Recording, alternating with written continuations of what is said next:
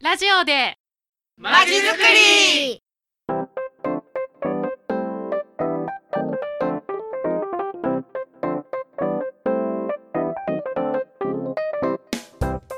皆さんこんにちは。今日で4回目となります。ラジオでまちづくりが始まりました。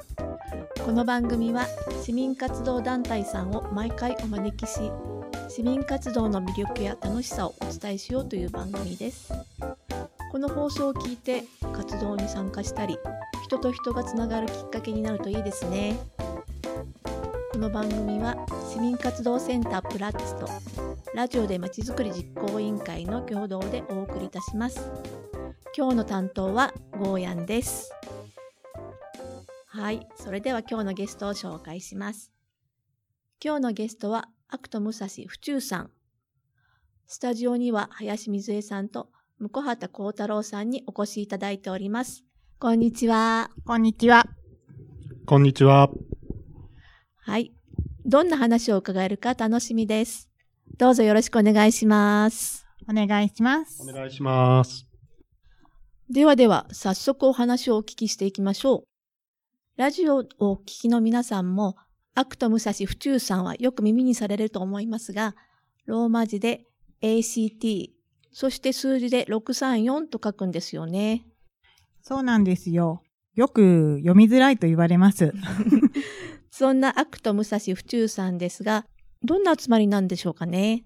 はい。一言で言うと、妄想実現型というふうに私たち呼んでおります。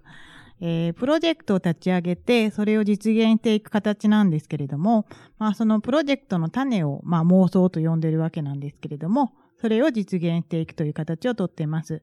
イメージとしては、市民活動をやりたい市民の人材バンク、プラットフォームみたいな感じですかね。妄想実現型ってすごいユニークですよね。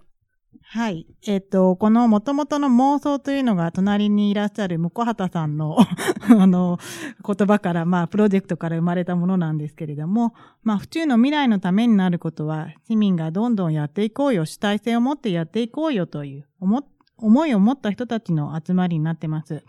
えー行政とか企業とかに任せているだけではなくて、市民が主体的に力を出してやっていこうというふうに考えていく、そんな形を妄想実現型っていうふうにちょっとふざけて言ってます。なんだかとっても行動力のある団体みたいですよね。全然そんなことないです。あの、すごく緩くて、あの、まあ、楽しんで無理をしないっていうのがモットーにしています。市民活動というと、まっしぐらにガンガン熱い思いで頑張るってイメージあったんですけど、まあ熱い思いはあると思うんですよね。やっぱり皆さん市民、あの、市の中を良くしていこうとか、そういう気持ちあると思うんで。でもやっぱりそれぞれ家庭とか仕事がありますので、それを大事にしていっていただきたいというふうに思っています。まさにライフワークバランス、新しい市民活動の形の流れになりそうですよね。そんな大仰なものではないので、で よろしくお願いします。はい。いえいえ。え、でもそもそもどんな形で、どんなきっかけで始まったんですか？もともとは、あの、違う市民団体さんで、 Code for 府中さんというのがあるんですけれども、こちらの井戸端会議の方で、2017年にミズベリングのイベントをやろうというふうに、ことがきっかけです。え、水ベリングってどんなイベントなんですか？はい。水ベリングってあんまり聞いたことがない方もいらっしゃると思うんですけれども、もともとは国土交通省からの呼びかけに、府中市が、あのまあ、あの手を挙げたという形で2016年に始まったものです。具体的には7月7日の午後7時7分に青いものを身につけて水辺で乾杯しようというイベントでした。市民がそれを見ていて、もっと市民参加がすれば、もう市民参加をすればもっと体験的なイベントができるんじゃないかなっていうアイデアが出まして、そういう思いがあるメンバーが集まって、市と共同して実現をしたのが2017年です。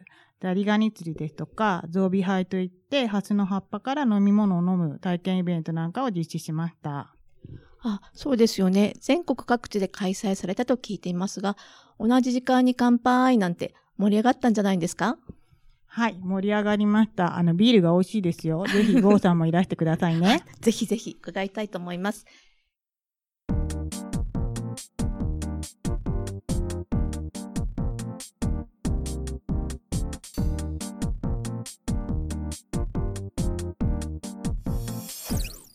今日のゲストは、アクト武蔵府中さん。水ベリングのイベントがきっかけだったとのことですが、その後はどんな活動されているのですか？はい。えー、誰かがやりたいことをまず発案して、それに一緒にやりたいっていう人が4人集まると、プロジェクトがスタートします。今まで取り組んできたプロジェクトはどんなものがありますか？と他の市民団体として独立したんですけれども、府中でボッチャですとか、あとバリアフリーマップを作ろう。と学生さん提案の地産地消の良さを子供たちに伝えたいというプロジェクト。あと、もちろんドローンプロジェクト。あ、出ましたね。はい。誰かの妄想が実現されていくってすごいですよね。いろんなプロジェクトがあるの、あるので、林さんもご家庭にお仕事にとお忙しいと思うんですが、その原動力は何なんでしょうかね？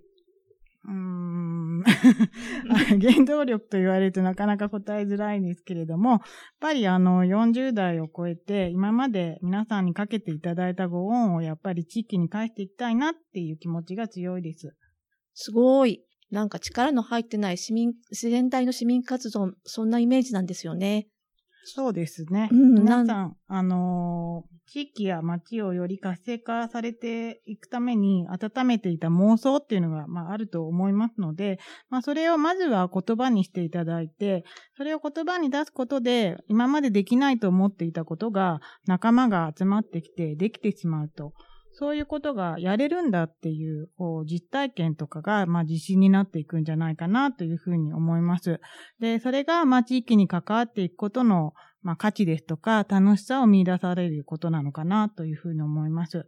で、府中で暮らすことがより楽しくなっていくというふうにつながっていって、まあ、府中がいいとこだなっていうふうに感じていくっていうことを、まあ、私ができる範囲でお手伝いしたいと思ってます。